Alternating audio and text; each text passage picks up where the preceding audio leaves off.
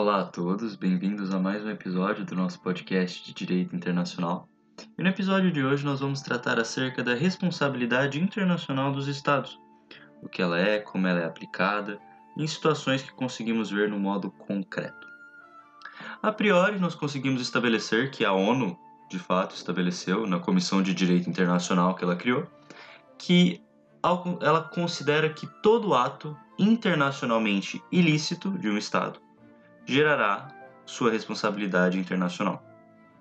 Ato ilícito é aquele ato que ele é tomado de acordo com um órgão estatal, uma entidade ou até mesmo um indivíduo. Mas ao relacionar com ilícitos, nós podemos comparar a responsabilidade internacional com o direito interno.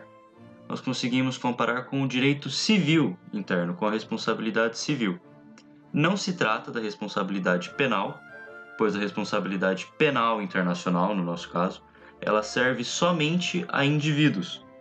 E uma situação muito interessante de colocarmos aqui é que, se, por exemplo, ocorre um crime de guerra, o presidente do país, no caso, se esse país tiver um presidente, ele será responsabilizado criminalmente.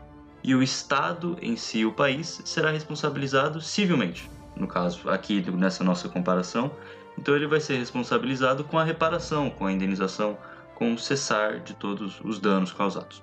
E a principal função da responsabilidade internacional, o, o motivo pelo qual ela existe, é para fazer com que os pactos que foram assinados pelos estados eles sejam cumpridos. Em que se o Estado não cumprir com uma promessa, se o Estado ele não cumprir com um pacto, com essa assinatura que ele mesmo fez, haverá uma responsabilização. E essa responsabilidade, ela pode ser, como no direito interno, subjetiva ou objetiva sendo subjetiva a mesma definição, em que deve haver dolo ou culpa, e objetiva quando não é necessário. No âmbito internacional, estabelece, ficou, prevalece, podemos dizer, que a responsabilidade objetiva é a mais usual, quando não necessariamente a culpa ou a dolo por parte do Estado. E essa responsabilidade ela pode ser omissiva ou comissiva. Ela pode ser também direta, quando o Estado ele vai causar o dano, e indireta, quando o Estado ele é condenado por atitude de um terceiro, nesse caso nacional, muitas vezes por conta da omissão, em que o Estado ele não conseguiu prover, ele não conseguiu impedir que aquilo ocorresse. E também, realizando aqui um paralelo com a responsabilidade civil, por uma facilidade de entendimento, também existem excludentes de ilicitude para responsabilidade internacional, que seria o consentimento, quando o Estado que causou a ação há o consentimento do Estado que recebeu a ação. Em legítima defesa, um exemplo é se o seu Estado ele é atacado, como é hoje a situação da Ucrânia, em que ela foi atacada pela Rússia, há ali um movimento de legítima defesa.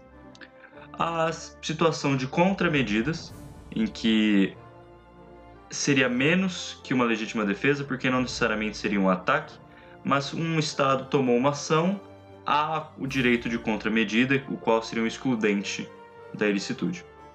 Também temos o quarto motivo, que seria de força maior, um evento da natureza em que o Estado não interviu, não houve essa vontade do Estado em causar esse, esse evento. Situação de perigo extremo, podemos colocar aqui uma situação de perigo extremo, um piloto de avião de uma bandeira pousar em um outro território sem autorização, visando ali não cair o avião, ou capitão de navio que atraca em um porto estrangeiro para não ocorrer algo pior, e estado de necessidade, quando por estado de necessidade não há outra alternativa senão cometer aí este ilícito, o Estado será responsabilizado. Mas, da mesma forma como direito civil interno, a excludente de ilicitude não exclui o dever de reparação. Então esse dever ele pode ser colocado como a restituição em que você vai retornar ao estado original da coisa. A indenização seria em pecúnia, seria pagamento, ou a satisfação, como seria um pedido de desculpas, um e até um compromisso de que ah, não não vamos realizar o que realizamos novamente. Seria quase que uma promessa. Por fim, podemos colocar aqui que a responsabilidade internacional ela é vinculada à proteção diplomática. E há um episódio no nosso podcast que trata da proteção diplomática. E agora nós trataremos de três casos concretos para podermos visualizar como a responsabilidade internacional é na prática.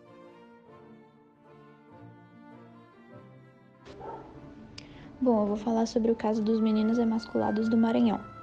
E o caso ele começa com Francisco das Chagas, que já havia sido condenado a mais de 20 anos de prisão pelo homicídio de um adolescente, mas ele teve sua pena reduzida porque foi diagnosticado com um transtorno de personalidade antissocial. E depois mais duas crianças foram mortas. E nos dois julgamentos ele teve a pena reduzida pelo mesmo motivo.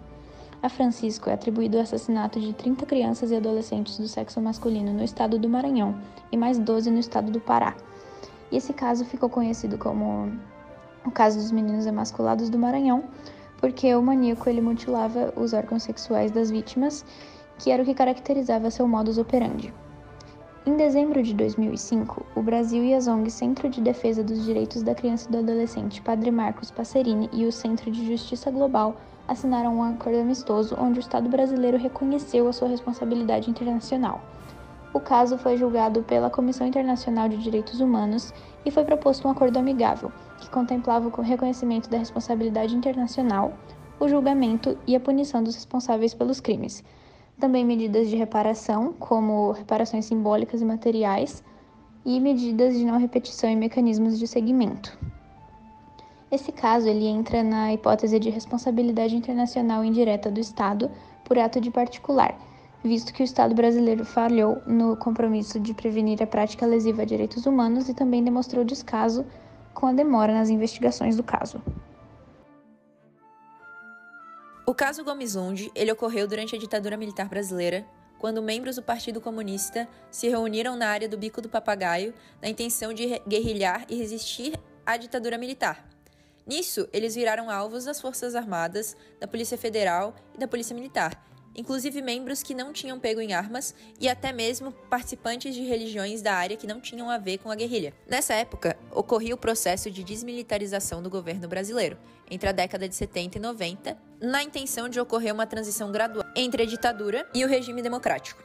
Uma ferramenta dessa transição era a Lei de Anistia, que anistiava os crimes políticos que ocorriam na ditadura até o ano de 1979. Nisso foi incluídos os crimes políticos que ocorreram na guerrilha do Araguaia. Os familiares das vítimas então recorreram à Corte Interamericana de Direitos Humanos, alegando que o Brasil tinha impedido a investigação da violação de direitos humanos e a persecução penal dos respectivos autores. Então a lei da anistia configurava um ato ilícito do poder legislativo. A decisão da Constituinte foi condenatória ao Brasil, condenando internacionalmente pela primeira vez o país por crimes ocorridos na ditadura militar. Ao mesmo tempo, pela DPF 153 estava ocorrendo a mesma discussão e o STF considerou favorável a lei da anistia e por isso o Brasil se defendeu de forma a dizer que a Corte Internacional não poderia ir contra a decisão do STF, senão ela se tornaria uma quarta instância que revisa as decisões da Suprema Corte do próprio país. Mesmo assim, foi reconhecido a decisão separada das duas cortes, sendo o STF um controle de constitucionalidade e a decisão da Corte Interamericana um controle de convencionalidade. O Brasil então foi condenado e teve que fazer ações reparatórias aos danos causados à família das vítimas da guerrilha do Araguaia, além de dar devida investigação legal ao acontecido. Ainda sobre a Corte Interamericana dos Direitos Humanos, um caso bastante relevante para se comentar é o caso Herzog versus Brasil, que data de 15 de março de 2018. Esse caso que ficou popularmente conhecido para registrar as brutalidades cometidas durante a ditadura militar, aconteceu lá em meados de 1970, durante o auge do regime militar, que investigava e perseguia supostos membros do Partido Comunista Brasileiro sendo que o jornalista Vladimir Herzog, bastante conhecido por defender a democracia e a liberdade, foi apontado como militante do partido.